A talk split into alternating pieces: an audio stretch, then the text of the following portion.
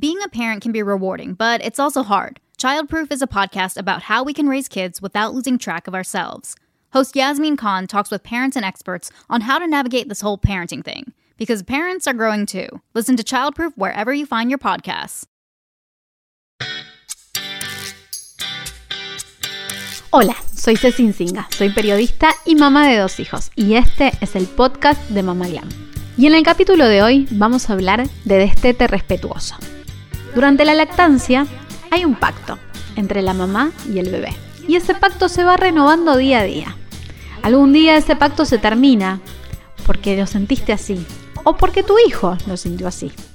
Pero ¿qué pasa cuando vos decidís que querés dejar de dar la teta? ¿Cómo iniciar ese proceso? ¿Cuáles son las herramientas que tenés que saber y tener a mano para que ese destete respetuoso sea exitoso?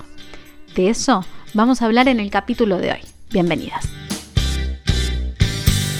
Bueno, bienvenida Violeta Vázquez, arroba Violeta Vázquez, doble Z, así la encontramos en redes sociales. Ella es poricultora, escritora y terapeuta y también das clases y formaciones en lactancia y familia. Gracias por sumarte y hoy en el capítulo vamos de hoy vamos a hablar de destete respetuoso. ¿Qué significa? Esto del destete respetuoso y, que es un tema bastante complicado para, para tratar, no solamente por cómo lo implementamos, sino también por los sentimientos que eso nos genera, ¿no? Totalmente. Bueno, buen, buen día, buenas tardes para quien esté escuchando. Buenas noches. Hola Ceci, gracias por convocarme. Eh, y sí, es un temón.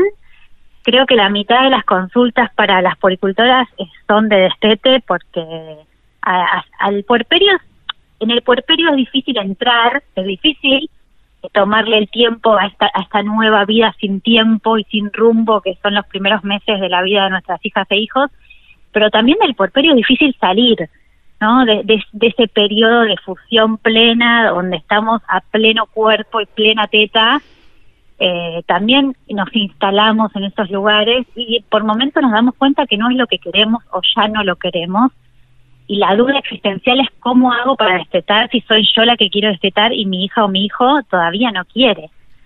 ¿no? Y entonces ahí empezamos a hablar de qué es el destete respetuoso, que para mí la palabra la palabra respetuosa siempre debe dirigirse a todos los miembros de la familia, por supuesto a los niños en primer lugar, pero un destete respetuoso también tiene que ser respetuoso con, con la madre que está poniendo el cuerpo en esta situación. Y por eso, si bien la lactancia no tiene tope, mientras haya ganas y disposición de una mujer y su bebé, la lactancia puede durar todo lo que esa niña o niño quiera.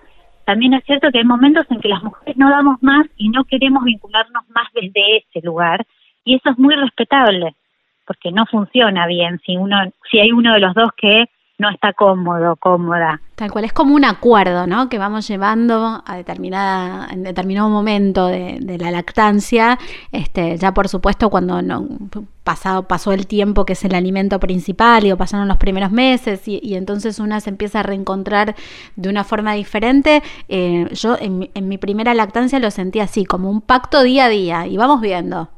En el momento en que uno de los dos no quiera más, es respetable. Totalmente, y no es un camino lineal, por eso es un día a día, porque hay, tenemos sensaciones de avances y retrocesos, es muy mm, frecuente que alrededor de los dos años las niñas y los niños estén más demandantes y pidan teta como recién nacidos, porque es cierto que a esa edad hay mayores conexiones neuronales, comienzan a agilizar la marcha, el lenguaje, el control de fínteres, la sociabilización, hay un montón de nuevas experiencias que hacen que esas nuevas experiencias se respalden en momentos con mamá de mucha intimidad y de mucho apego. Eh, entonces también se vuelve un momento difícil de sostener, por ejemplo, cerca de esa edad. Y, y hay muchas consultas de destete en este momento porque a veces, no siempre, las mujeres empezamos a sentir que necesitamos salir del porterio y eso significa reconectarnos con nuestro deseo y con nuestro, nuestro deseo con respecto al proyecto personal, ¿no? ¿Qué quiero hacer? ¿Cómo? ¿Cuándo? ¿Tengo ganas de salir sola o no? ¿Tengo ganas de salir con mis amigas o no? ¿Tengo ganas de hacer un curso nuevo? ¿Tengo ganas de cambiar de vocación, de profesión? Por eso el destete es algo tan complejo de, abordar, porque no hay tips muy claros. El tip, el tip más importante es conectarte con quien sos vos hoy y qué querés vos hoy. y lo que queremos hoy muchas veces no tiene que ver con la que éramos en el embarazo o en los primeros meses del porperio.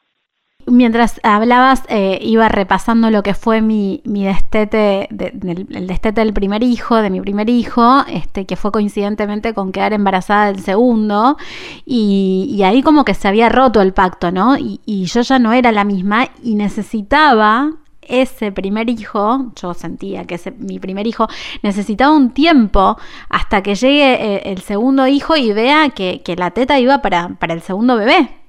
Entonces, eh, mi destete se dio en ese momento, en decir, bueno, no quiero sacarle la teta a uno para dársela al otro. Yo necesito mi momento y, mi hijo mayor necesita su momento eh, para ver que, que, el, que el hermano no viene a reemplazarlo, digamos.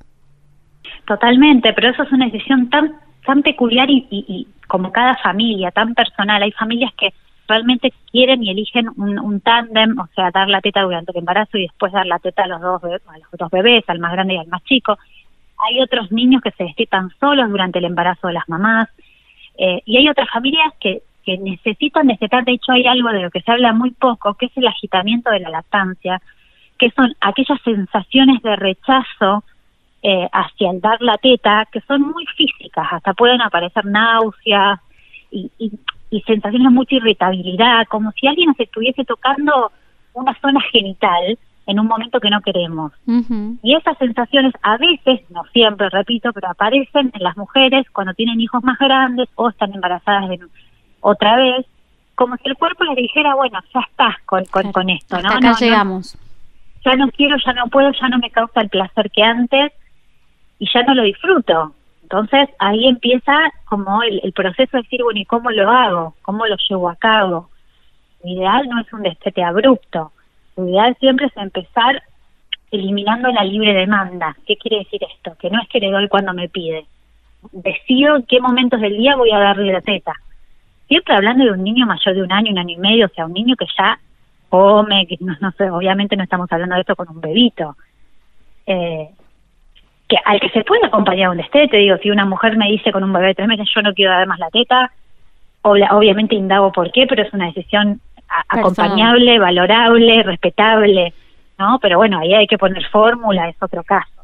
Tal cual. Pero si estamos hablando de un niño más grande, bueno, ahí hay que ordenar las tomas, a lo mejor hay una toma a la mañana, una al mediodía, una antes del jardín o una después de comer, antes del baño, en lugares específicos de la casa donde sepamos que vamos a cumplir como ese rito o ese momento y, y después no, negamos, negamos el, pecho cuando se pide en otros momentos.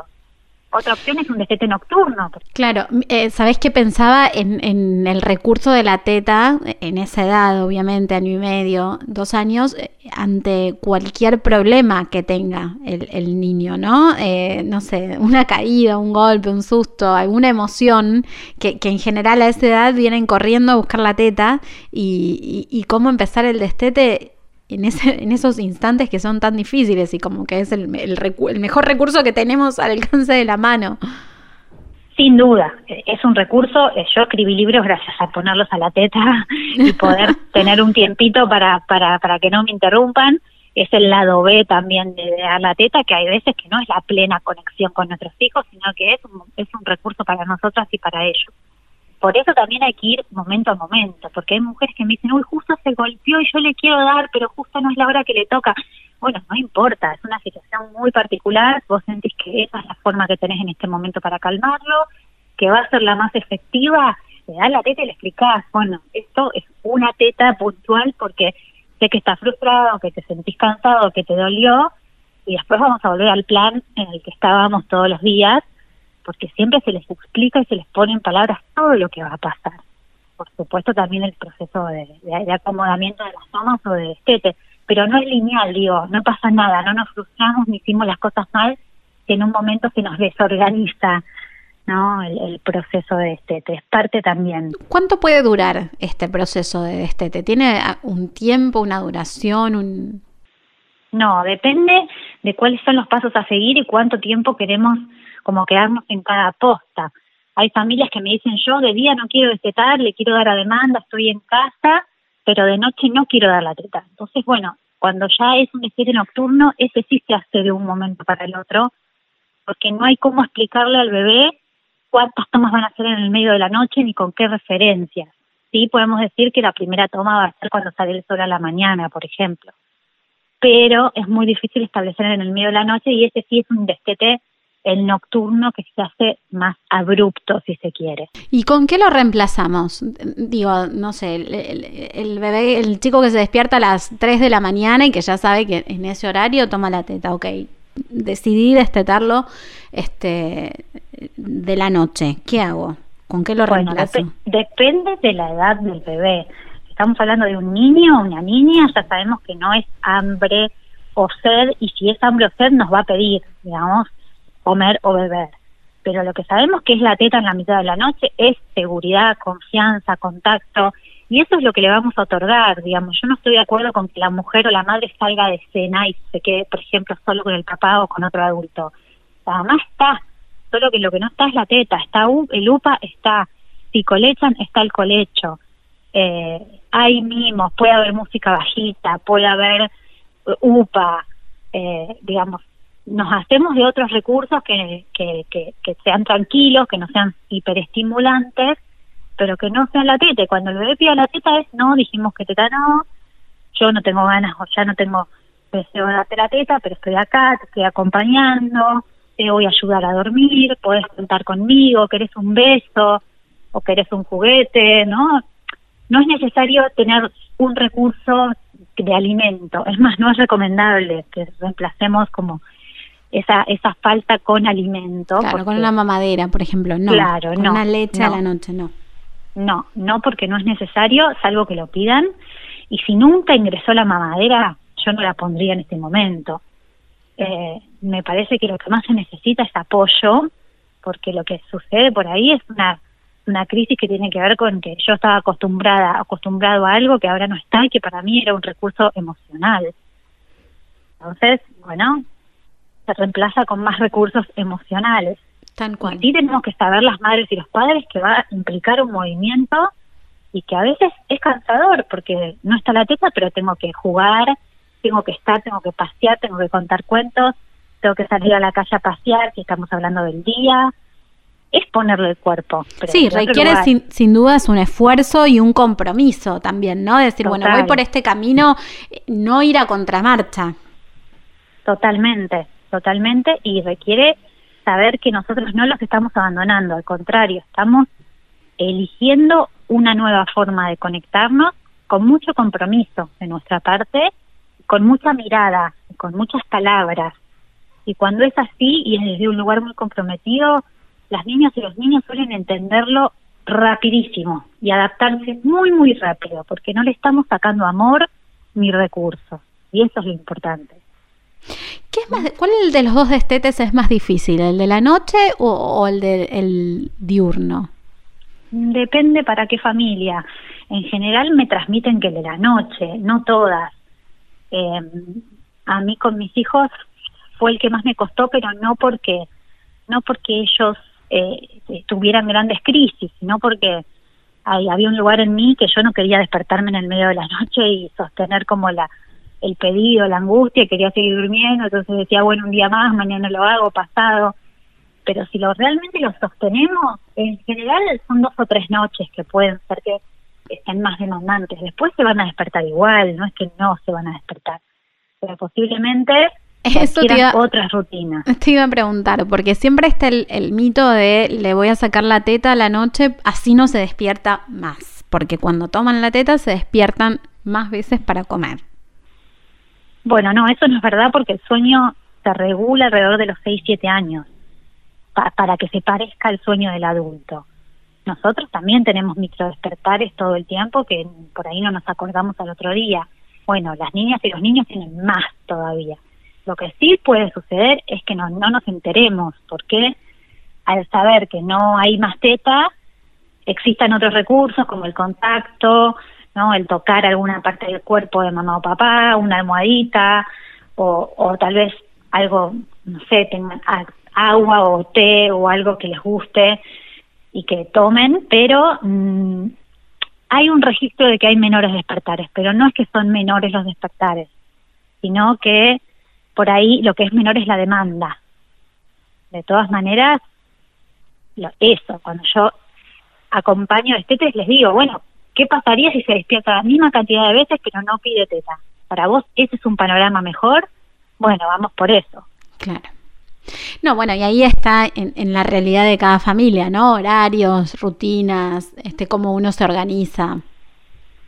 Totalmente, sí, si, te, si hay otro adulto disponible o no, si a la mañana me voy temprano a trabajar y no lo veo hasta, hasta la tarde o voy a estar durante el día, todo esto influye muchísimo. Si estoy contenta con mi trabajo, si tengo espacios para mí, es lo que nosotros llamamos el desporperio, porque a veces vienen mujeres que me dicen estoy agotada, no puedo más, y en realidad ese agotamiento no puedo más, además de falta de sueño, es, es como un, proceso de no me encuentro, no sé cuál es mi lugar.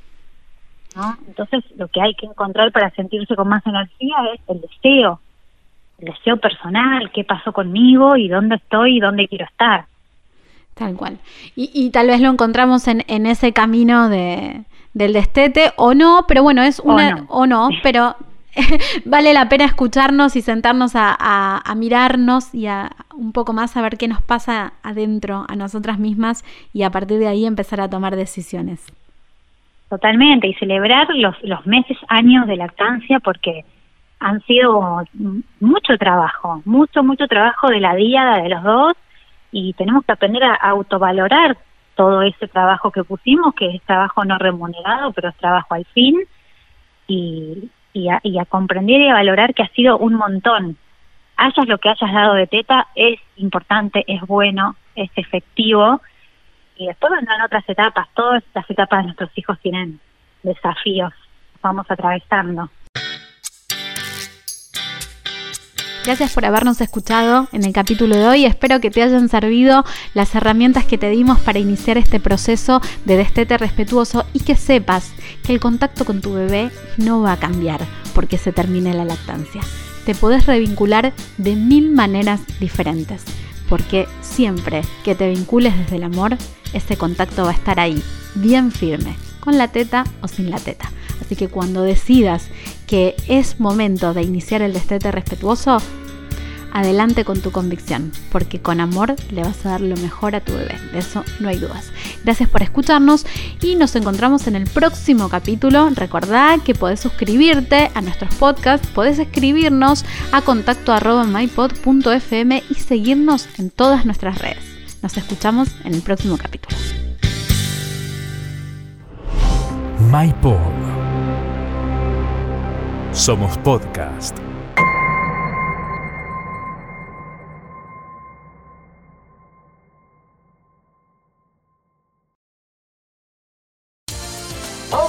por la noche. Estás escuchando All Spice por la noche. Tenemos un radio escucha en la línea. Esta es para mi esposa Gabriela. Me gustaría escuchar. ¿Te crees muy lista usando mi All Spice Moisturized Body Wash a mis espaldas como si no me fuera a dar cuenta del inigualable aroma a Shea Butter? Uy, una de mis favoritas. Gracias por escuchar All Spice por la noche. Y recuerde. Red